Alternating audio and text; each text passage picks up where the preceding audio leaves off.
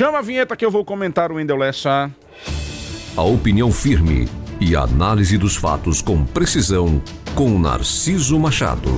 Olha, nós trouxemos aqui na semana passada um apelo, que inclusive alguns ouvintes é, ficaram questionando. É por que esse apelo ao senador Alessandro, se ele quer ser candidato a presidente da República, deixa ele lá ser candidato a presidente. Olha, ontem Alessandro tomou uma rifada do presidente nacional é, do, do Cidadania.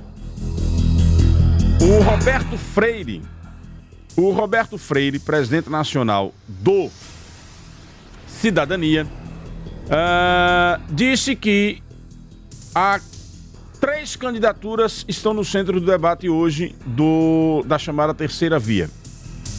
A candidatura de Ciro Gomes, a candidatura de Sérgio Moro e houve uma terceira candidatura que eu não me recordo aqui agora o nome é, deste pré-candidato aí à presidência da República. Mas descartou assim, tirou o nome de Alessandro, disse que o nome dele não está no centro do debate. Diz que nome, os nomes que estão no centro do debate são Ciro Gomes, Sérgio Moro e o governador de São Paulo, né? o João Dória. Esses três nomes da terceira via que estão efetivamente em debate. E que o Cidadania está discutindo a formação de uma federação.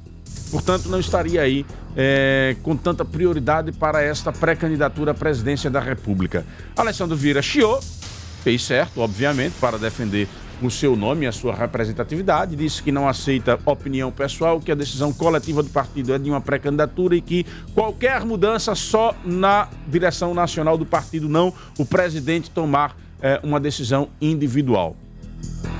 O que Roberto Freire fez foi nada mais nada menos do, do, que dar efetivamente o que é o quadro nacional. O nome de Alessandro não faz parte da lista de pré-candidatos com chances de se tornar o nome representativo da terceira via no Brasil. Isto é fato. Os holofotes da CPI e da Covid não são suficientes ou não foram suficientes para fazer de Alessandro uma liderança nacional. Resta a Alessandro Vieira baixar o topete e a bola e vir disputar o governo do estado, o que é essencial para o seu agrupamento. Não abandonar o seu agrupamento, que sem Alessandro não tem outro nome competitivo, pode ter nome competente, o que é diferente. Por exemplo, o empresário Milton Andrade. É um jovem competente, inteligente, que sabe se posicionar, conhecedor dos problemas do Estado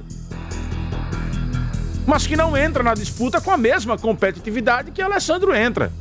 Mas, Narciso, tanto, tanto desgastado que dizem que Alessandro está, ele tem competitividade? Se você fizer uma, uma, uma análise dos pré-candidatos, nós não temos nenhum que se pareça com o perfil de Alessandro. Então tem um eleitor que vai migrar para ele.